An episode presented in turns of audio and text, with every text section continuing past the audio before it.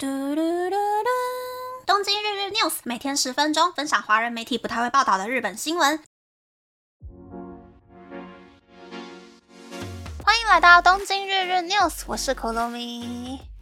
上周末我又跑出去玩了，拍了很多照片，拍到一点点难整理的程度，所以我现在头有点大。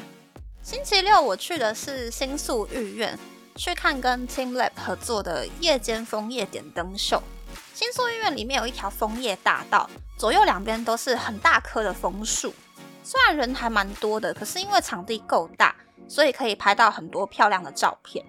我个人觉得最棒的地方是，每一组人进去的时候可以拿一个免费租借的灯笼，每一个灯笼的颜色还有图案都是不一样的。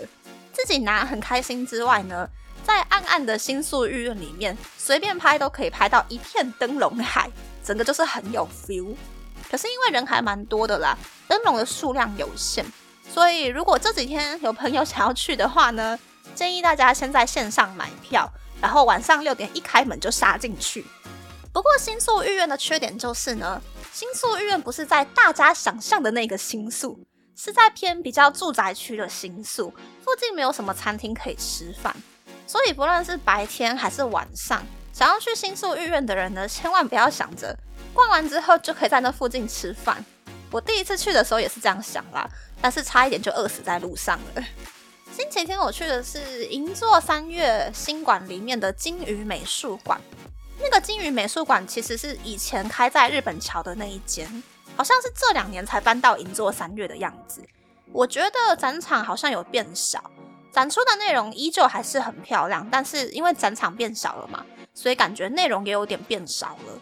不过。我在星期天下午过去的时候呢，意外的人其实不多，不像以前就是不知道是去看人还是看金鱼的感觉，大家都可以拍到自己满意的照片，所以我比较喜欢现在这种可以轻松拍照看金鱼的感觉，会让我觉得比较值得票价啦。但是昨天真的是很冷耶，一直不停的飘毛毛细雨。早上十点经过上野晚景的时候，它屋顶上面显示的气温是五度。我穿一件针织上衣，然后配一件长版的羊毛外套，在室内走来走去，其实没有很冷。但是如果是没办法像我这样子熟门熟路，一直待在室内，或者是室内连通道的人呢，就会很冷。我有看到，就是一眼看一定就是观光客的人，穿着还蛮厚的短版羽绒外套，手里还拿着暖暖包取暖。这阵子如果有打算来日本玩的人呢，记得穿暖一点点的外套来。发热衣可以在 Uniqlo 买，没有关系。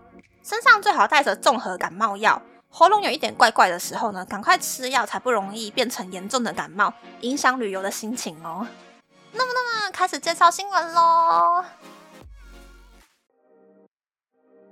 很多人对于汉堡王的印象是汉堡很大很好吃，或是烧烤牛排的风味很特别，又或者是很常在社群软体上唱麦当劳吧。二零二零年一月，经营二十二年的麦当劳秋叶原昭和通门市关店的时候，附近的汉堡王就放上汉堡王店员穿着制服对麦当劳鞠躬，并写着“谢谢二十二年来带来许多开心的回忆”的文宣。和麦当劳致敬的文宣让许多人都感到非常的感动。但是如果从别的方向来看这个文宣的话，就会发现，其实汉堡王想要说的是“我赢了”。依旧是一个唱爆麦当劳的文宣。日本汉堡王的社长野村一玉接受媒体采访时表示，消费者会觉得麦当劳就是素食界的王者，汉堡王就是素食界的弱者。这是因为麦当劳跟汉堡王的门市规模还有企业资金差距非常大所产生的印象。但是为了要让消费者看见汉堡王，所以才会用各种以自我介绍的角度出发的文宣来宣传汉堡王。汉堡王在一九三三年进军日本，用直径十三公分的华堡获得许多人气。但是二零零一年因为撑不过素食业界的低价竞争，一度撤出日本市场。之后在二零零七年，汉堡王又一次登陆日本。不过在二零一九年五月，汉堡王把全日本九十九间门市当中的二十二间门市关闭，让很多人以为汉堡王又要撤出日本了。却没想到，汉堡王在接下来的疫情期间却逆风扩店，短短三年从一百间门市增加到两百间。也许会有人觉得，这是疫情期间大家都外带汉堡回家吃，所以汉堡王才撑下来了。但是日本连锁素食店第三名的农特利却在疫情期间失利，被善商控股公司收购。今年九月甚至开了新的品牌善特利的第一间店，但是农特利的未来却依旧非常不明确。那么汉堡王是怎么逆势成长的呢？汉堡王在二零一九年五月把不赚钱的门市关闭，另一方面却又以二零二八年拥有六百间门市为目标，大量扩店。但其实当时汉堡王没有完善的门市数据，也没有能够交涉店面的人才，完全不知道要怎么样扩店，所以就以初期投资金额较低的商业设施为主扩店，但是却在桥租金的部分花了很多时间。没想到不久之后，就因为疫情。很多商家纷纷退出商业设施，让汉堡王可以用较低的租金租下店面。但是也有租金很高的店面，例如京都的有都巴喜门市。原本的租金太高，让汉堡王一度想要放弃开店。但因为京都有都巴喜就在京都车站附近，车站的地下街里面虽然有许多的餐饮店，但是地面上的餐饮店却只有麦当劳跟星巴克。所以汉堡王下定决心在有都巴喜开店。还设置户外用餐区，吸引路人的注意。京都有都巴喜店的业绩也一直保持在全日本前五名之中。以目前的进度推算，汉堡王在二零二八年每年要开八十间门市，才可以达成拥有六百间门市的目标。除了在商业设施开店，汉堡王也在思考是否可以用买下店铺的方式扩店。虽然汉堡王不管怎么努力，都很难超过麦当劳的两千九百七十间门市。但依旧很期待日本汉堡王未来的发展。嗯，日本的话，第一名就是麦当劳嘛，店铺数很多。但是第一百二十五集有提到，麦当劳其实也快要撑不下去了，所以把门市分成三个等级，同一个商品设定三种售价，在闹区或者是车站前面买的麦当劳就会特别的贵。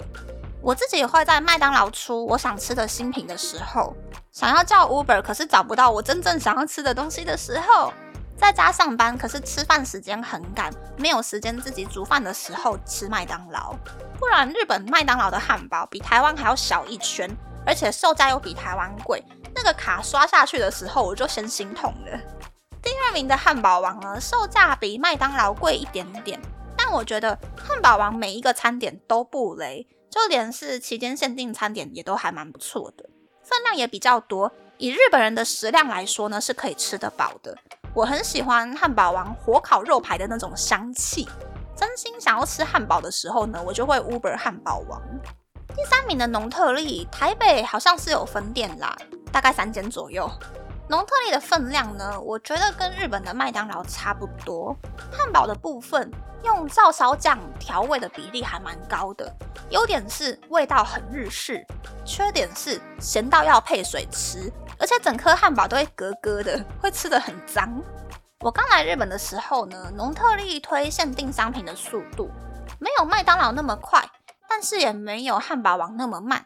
是这几年呢，不知道是农特利的限定商品越来越少了呢，还是内容越来越无趣了，讨论度没有那么高，所以我也不太清楚到底是有没有出限定商品。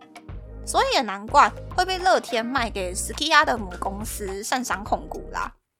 大家是不是在想，嗯，怎么没有提到肯德基呢？那是因为肯德基在日本不是前三名呀。即使日本的麦当劳、汉堡王、农特利都没有人在卖炸鸡，但是。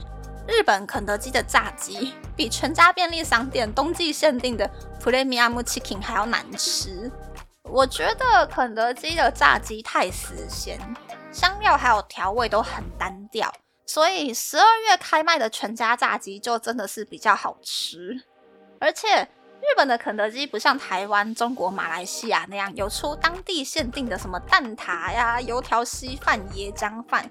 所以日本人也不太常去吃肯德基啊，是不是在想，嗯，摩斯汉堡嘞，怎么也没有摩斯汉堡呢？那是因为摩斯的路线真的是还蛮奇妙的。汉堡是垃圾食物，对吧？在意健康的人呢，通常啦，平日都是吃很健康的东西，等到去听 day 的时候才会想要吃好吃的，不去计较卡路里。可是日本的摩斯汉堡走的是卡在健康还有乐色中间的那个道路，平常不会吃，去听 day 的时候也不会想要吃，所以经营的还算是蛮辛苦的吧。相较之下呢，另一个台湾没有的日本现做汉堡品牌 Freshness Burger，卖的是一般素食店会卖的那种好吃，但是是乐色食物的汉堡。不过想要吃健康一点点的人呢，就可以换成是黄豆做的素肉排，又或者是换成比较健康的面包。Freshness Burger 不是跟摩斯一样出那种不是真的很健康，但也不是真的会很好吃的口味，所以 Freshness Burger 也是成功撑过疫情了。日本的素食业界大概是这个样子吧。台湾的汉堡王呢，其实也是一度撤出过台湾嘛。这几年好像又可以常常看到汉堡王的店铺了。如果说日本跟台湾的汉堡王味道是一样的话呢，那么我觉得双层华堡、苹果派还有沾 barbecue 酱的鸡块是好吃的。下一次如果我经过汉堡王的话呢，不妨可以买买看哟。那么，那么这次的分享就到这边，不知道大家喜不喜欢这样的节目呢？欢迎大家留言和我分享你的想法。喜欢这个节目的朋友，可以在 Apple、Spotify、s o n KKBox、First Story、Mixer Box 等 Podcast 平台和 YouTube 订阅《东京日日 News》，多多按赞、评分，或是在 s o n 想要赞助这个节目，还可以在 Instagram p o s t e r 追踪《东京日日 News》DJ Tokyo 的账号哦。拜拜。